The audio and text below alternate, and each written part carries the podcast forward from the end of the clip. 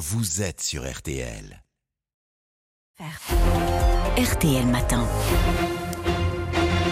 Il est 7h44, excellente journée à vous tous qui écoutez RTL. Amandine Bégaud, vous recevez ce matin Yannick Jadot, député européen et ancien candidat écologiste à l'élection présidentielle. Euh, Yannick Jadot, un mot d'abord de, de, cette polémique autour du, du, PSG, le mea culpa hier soir de Christophe Galtier. Il a regretté une blague de mauvais goût. On peut plus rire aujourd'hui avec l'écologie?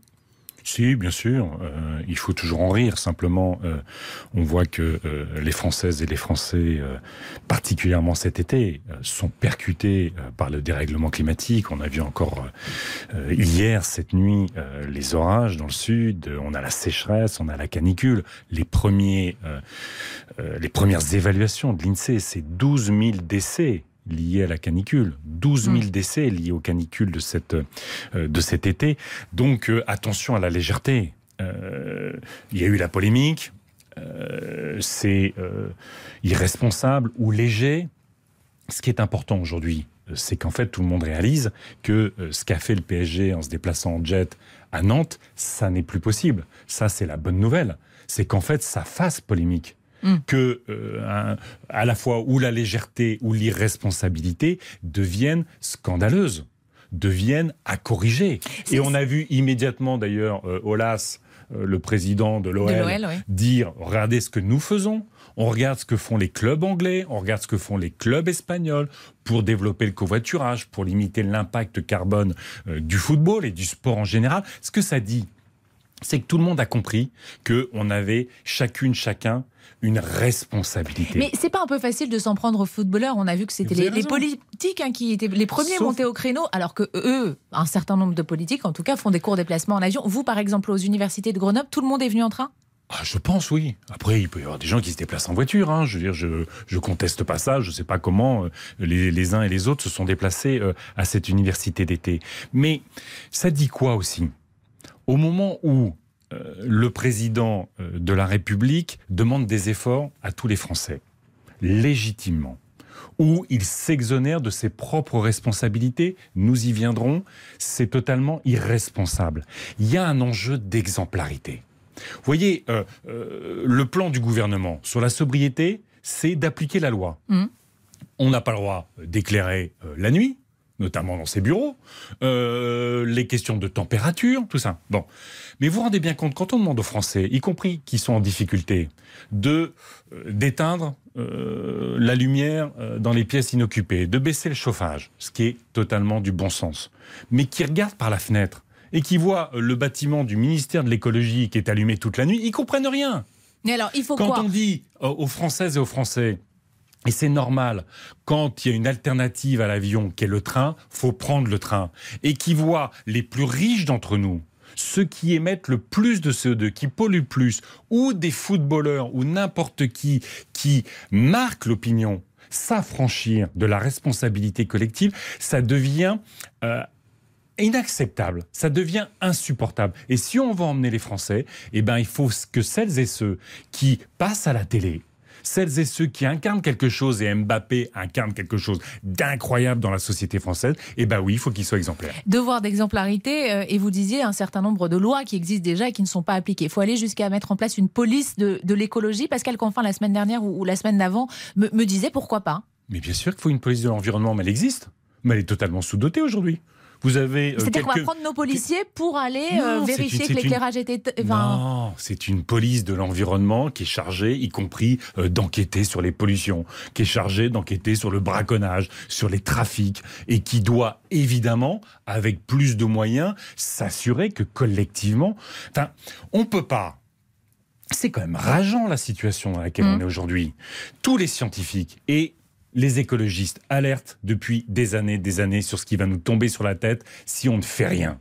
On a les morts de la pollution de l'air, on a les morts des pesticides, on a l'effondrement de la biodiversité, on a le dérèglement climatique qui est un drame absolu. Et on continue à avoir un président de la République qui continue à jouer les Churchill, on est en guerre, mais n'est pas Churchill qui veut. Je veux dire, Churchill, quand il faisait son discours, après, il n'allait pas faire du jet ski. Il mettait en place des politiques pour que les choses changent. Alors... Il mobilisait l'économie, il mobilisait la société pour qu'on fasse les choses. Il n'en fait pas assez Mais il plaide rien. par exemple pour une contribution européenne sur les entreprises de l'énergie, à la place de la taxe super profit. C'est pas une bonne idée ça, de justement encore. d'agir au niveau moi, européen moi, je suis pro-européen. Donc, je me bats pour qu'à l'échelle de l'Europe, on s'organise. Mais là, on voit bien que sur un enjeu de fiscalité qui est mis en place en Italie, ils espèrent 10 milliards la taxe sur les super profits. En Espagne, 7 milliards.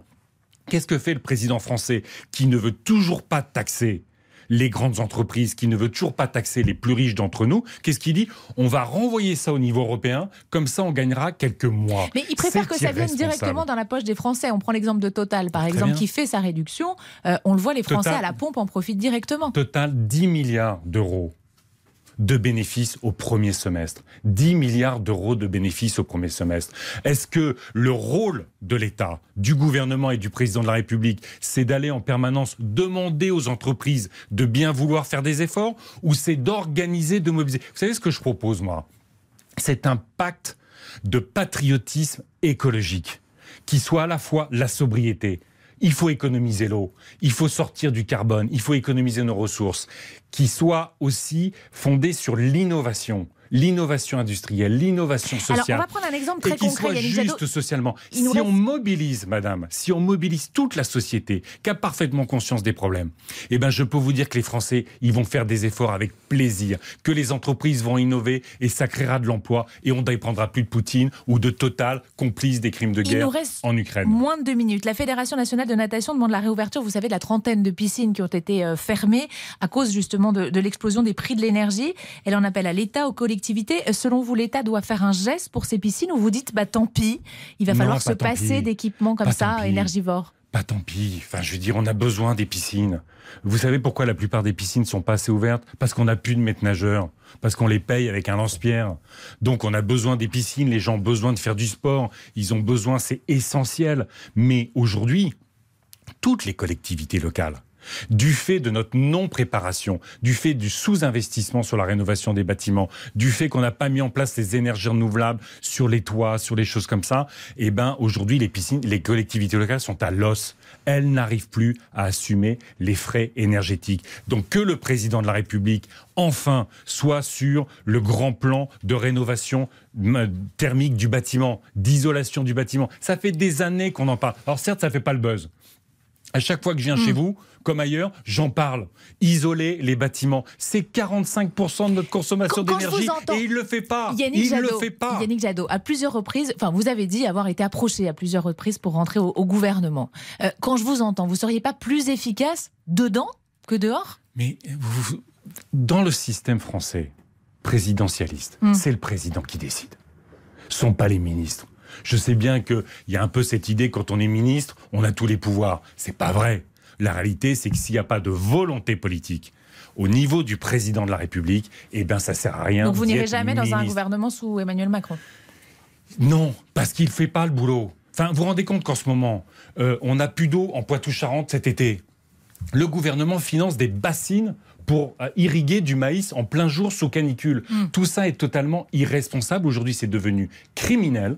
Donc que le président de la République utilise un, un registre guerrier, je trouve pas ça approprié, mais peu importe, mais qu'il fasse le boulot. Merci. Dans le bâtiment, sur les énergies renouvelables, dans l'agriculture, les Français sont prêts, les entreprises sont prêtes, qu'ils s'y mettent et qu'ils arrêtent de causer.